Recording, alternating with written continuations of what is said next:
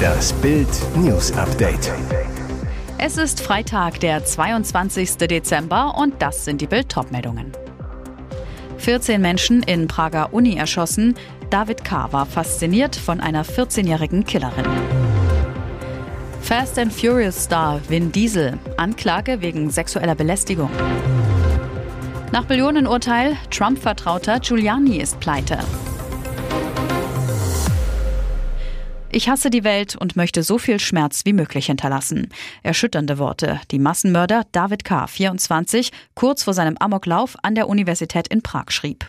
Nur vier Tage später, am Donnerstag, erschoss er 14 Menschen und verletzte 25 weitere teils lebensgefährlich. Jetzt kommt heraus, der Schütze hatte seine bestialische Tat zuvor im Internet angekündigt und eine andere junge Attentäterin nachgeahmt. Am 9. Dezember hatte K. einen offenbar zunächst geschlossenen Telegram-Kanal eröffnet. Dies wird mein Tagebuch sein, wie ich eine Schulschießerei begehen werde, schrieb der Student darin auf Russisch. Nur einen Tag später erklärte er, ich habe mich von Alina inspirieren lassen. Sehr. Verdammte Scheiße, sie hat sicherlich nicht viel getötet. Ich werde versuchen, das zu richten. Damit meinte er offensichtlich die 14-jährige Alina A., die am 7. Dezember in Brzansk in Russland in einem Gymnasium um sich geschossen hatte. Die Achtklässlerin tötete zwei Mitschüler mit der Schrotflinte ihres Vaters und verletzte weitere. Nach der Tat brachte sie sich selbst um. Am Donnerstagnachmittag tötete der Student zunächst seinen Vater, dann ging er schließlich zur berühmten Karls-Universität in der Prager Innenstadt und erschoss 14 Menschen. 25 weitere wurden verletzt, zehn davon schwer bis lebensbedrohlich. Polizeipräsident Martin Wondracek. Um 15.20 Uhr erhielten wir von den eingreifenden Polizeibeamten die Information, dass die Leiche des Schützen auf dem Gehweg gefunden wurde. Ob sich K. selbst richtete oder er durch eine Polizeikugel getroffen wurde, muss noch ermittelt werden. Ein terroristisches Motiv schließen die Behörden derzeit aus. Im Kino ist er unbesiegbar, im echten Leben könnte ihn diese Aussage zu Fall bringen. Vin Diesels ehemalige Assistentin Esther Jonasson hat Klage wegen sexueller Belästigung gegen den Fast and Furious Star eingereicht. Das berichtet das US-Magazin Page Six. Im September 2010 soll sich in einem Hotel in Atlanta ein Vorfall ereignet haben, bei dem Vin Diesel ihr gegenüber übergriffig geworden sei. Zum damaligen Zeitpunkt hatte Esther Jonasson gerade die Los Angeles Filmschule abgeschlossen und arbeitete für Vin Diesels Firma One Race, während der fünfte Teil der Fast and Furious Reihe produziert wurde.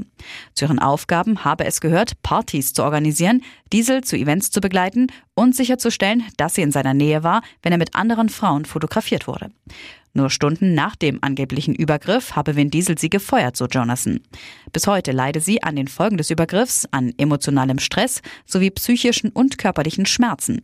Sie habe sich erst jetzt dazu geäußert, da sie eine Geheimhaltungsvereinbarung unterzeichnet hatte.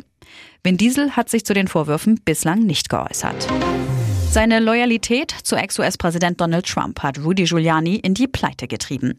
Der ehemalige Bürgermeister New Yorks und spätere Trump-Anwalt hat Konkurs angemeldet. Zuvor wurde er von einem Geschworenengericht in Washington wegen Verleumdung verurteilt. Gerichtlich festgelegter Schadenersatz 148 Millionen Dollar. Zu viel für den einstigen Starpolitiker und Präsidentenanwalt. Giuliani gibt an, umgerechnet bis zu 139 Millionen Euro Schulden zu haben. Darunter offene Rechnungen bei Anwälten und nicht bezahlte Steuerbescheide. Sein eigenes Vermögen schätzt er auf, im Vergleich dazu bescheidene 1 bis 10 Millionen Dollar. Das Millionenurteil hat dem einst so schillernden Top-Anwalt nun offenbar das finanzielle Genick gebrochen. Giuliani hatte die von Trump erfundene Verschwörungserzählung von einem Wahlbetrug bei den US-Präsidentschaftswahlen 2020 verbreitet. Er unterstellte Wahlhelferinnen aus dem Bundesstaat Georgia fälschlicherweise Wahlbetrug. Die beiden Afroamerikanerinnen sagten vor Gericht aus, dass sie als Folge der Verleumdung rassistischen und sexistischen Anfeindungen sowie Lynchdrohungen ausgesetzt gewesen seien. Nach Verkündung des Millionenstrafmaßes vergangene Woche gab Giuliani sich noch kämpferisch und verkündete, Berufung einlegen zu wollen. Klimbim-Ikone in Klinik, so geht es Ingrid Steger jetzt. Wir dürfen ein kleines bisschen aufatmen. Ingrid Steger geht es besser. Die Klimbim-Ikone wurde, wie Bild exklusiv erfuhr, am Dienstag ins Klinikum in Bad Hersfeld eingeliefert. Freunde und Wegbegleiter machten sich große Sorgen. Jetzt sagte Steger gegenüber Bild mit schwacher Stimme am Telefon, ich komme heute noch raus aus der Klinik. Dennoch, ihr Gesundheitszustand bleibt besorgniserregend. Ihre Freundin, Boutiquebesitzerin Manuela Mock zu Bild.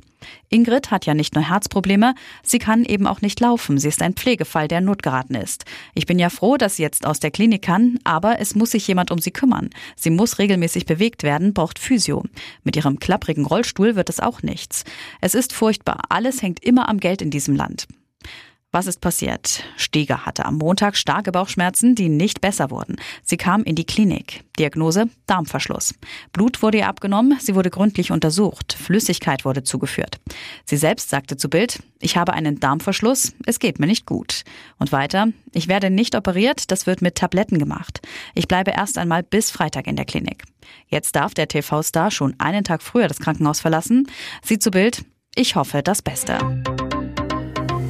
Und jetzt weitere wichtige Meldungen des Tages vom Bild Newsdesk. Deutschland liegt flach. Jetzt kommen Grippe und Lungenviren. Die Influenza-Infektionen nehmen zu, während Corona weiter grassiert. Das Robert-Koch-Institut vermeldet erstmals in diesem Herbst einen deutlichen Anstieg der Influenza-Infektionen. Die Grippe gesellt sich somit zu den ohnehin hohen Corona- und Erkältungszahlen. In den Krankenhäusern werden aktuell sogar mehr Menschen mit Atemwegsinfektionen behandelt als vor der Pandemie, aber weniger als zum gleichen Zeitpunkt in den vergangenen beiden Jahren.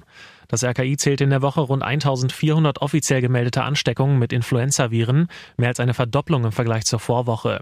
Die Grippewelle gemäß RKI-Definition hat jedoch bisher noch nicht begonnen.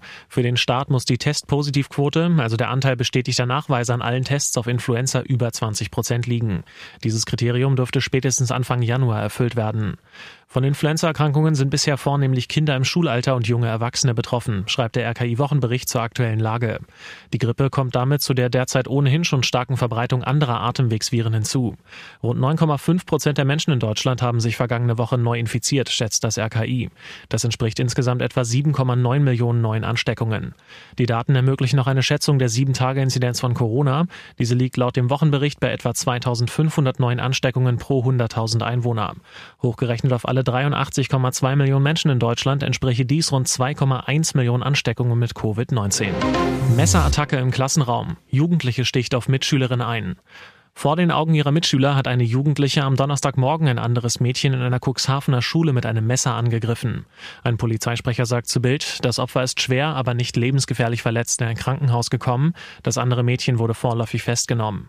Wie die Cuxhavener Polizei auf X mitteilte, sei eine Auseinandersetzung zwischen der Tatverdächtigen und dem Opfer der Auslöser für die Tat gewesen. Worum es bei dem Streit ging, war zunächst unklar. Die Tat ereignete sich in einem Klassenraum der Lüdingworter Schule, einer Grund- und Hauptschule im gleichnamigen Ortsteil. Gemeldet wurde sie gegen 9.30 Uhr. Bild erfuhr, sie geschah zum Ende einer Pause. Ob sich eine Lehrkraft im Raum befand, ist bislang unklar. Eine Gefahr für andere Schüler oder Lehrkräfte habe nicht bestanden, keine Amoklage. Niedersachsens Kultusministerin Julia Willi Hamburg sagte, ich bin zutiefst bestürzt über diese Tat in einer unserer Schulen. Meine Gedanken sind in diesen Momenten bei dem verletzten Mädchen, seiner Familie und der gesamten Schulgemeinschaft. Der Fall soll nun genau aufgeklärt werden. Erst Ende Mai verletzte ein Teenager in Wildeshausen in Niedersachsen einen 16-Jährigen in einer Berufsschule mit einem Messer. Im November wurde der Jugendliche wegen versuchten heimtückischen Mordes verurteilt. Ein Gericht ordnete die Unterbringung in einem psychischen Krankenhaus an. Protest gegen Lauterbach. Zehntausende Arztpraxen zwischen den Feiertagen dicht. Wer zwischen den Jahren krank wird und ärztliche Hilfe braucht, bekommt ein Mega-Problem. Sehr viele Arztpraxen in Deutschland machen nämlich dicht. Was auf den ersten Blick wie ein schöner verlängerter Urlaub aussieht, soll offiziell eine Protestaktion sein. Laut dem Virchow-Bund, dem Verband der niedergelassenen Ärzte Deutschlands, protestieren die Mediziner gegen die Gesundheitspolitik von Karl Lauterbach. Laut Virchow-Bund bleiben zwischen dem 27. und 29. Dezember von Bayern bis Schleswig-Holstein 10.000 Hausarzt- und Facharztpraxen geschlossen. Der Verband rechnet mit einer Teilnahmequote von 70 Prozent der rund 100.000 Praxen im ganzen Land. Wer nachrechnet, inklusive der Feiertage sperren die Praxen so diesmal ganze zehn Tage am Stück zu. Damit erreiche der seit über 15 Monate anhaltende Protest eine neue Dimension, so der Virchow-Bund. Angeblich haben sich zahlreiche Berufsverbände der Ärzteschaft den Schließungen angeschlossen. Der Virchow-Bund schreibt, die Kampagne Praxis in Not wird aktuell von 23 Verbänden unterstützt, darunter auch der Verband der medizinischen Fachberufe, der die medizinischen Fachangestellten und Arzthelferinnen vertritt. Einige der Forderungen der Ärzte, Wiedereinführung der Neupatientenregelung, Schluss mit der Budgetierung in allen Fachgruppen, eine neue Krankenhausreform, mindestens 5000 Medizinstudienplätze mehr. Dr. Dirk Heinrich, Bundesvorsitzender des Virchow-Bundes, wo man auch hinblickt, beinahe jede Arztpraxis ist aktuell massiv überlastet. Besonders bitter dabei ist, dass die meisten schon den Zero Pay Day erreicht haben, also rechnerisch seit Mitte November keinen Cent für die Behandlung von Kassenpatienten erhalten. Mit dem Protest möchten die Praxen einerseits auf diese Misere hinweisen, andererseits sollen die zusätzlichen freien Tage zum Jahresende ein positives Signal an die Angestellten sein, um sie trotz der täglichen Belastung zu motivieren. Krisenclub Köln. Baumgart aus offiziell. Bild weiß, Steffen Baumgart ist nicht mehr Trainer beim 1. FC Köln.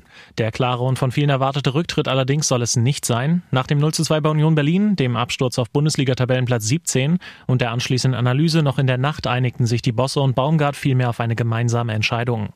Am Nachmittag gab der Club das aus offiziell bekannt. Fakt, die von Vorstand und Geschäftsführung gebetsmühlenartig gepredigte Kontinuität auf der Trainerposition ist damit schon wieder dahin. Baumgart war seit Sommer 2021 FC-Coach, übernahm den Club nach der Relegationsrettung und führte Köln sofort in die Conference League. Er hatte noch einen Vertrag bis 2025. Angesichts seiner gemeinsamen Entscheidung wird er wohl auch eine Abfindung kassieren. Nach Bildinformationen sind auch bei Baumgart selbst in den letzten zwei Wochen immer mehr Zweifel aufgekommen. Dazu fehlt ihm zuletzt der klare Rückhalt seiner Bosse, sowohl vom Vorstand als auch von Sportchef Christian Keller, dessen Sparkurs Baumgart zuletzt hart kritisierte. Deshalb soll sogar schon vor dem Berlin-Spiel festgestanden haben, dass man sich trennt.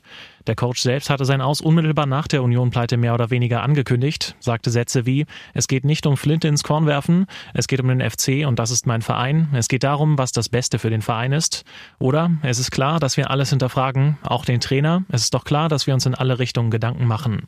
Nach Bildinformationen steht noch kein Nachfolgekandidat fest, eine Spur aber könnte zu Kölns U21-Trainer Evangelos Sponias führen, der Baumgarts Spielidee im Nachwuchsbereich festigen sollte und in regelmäßigem Austausch mit Baumgart stand.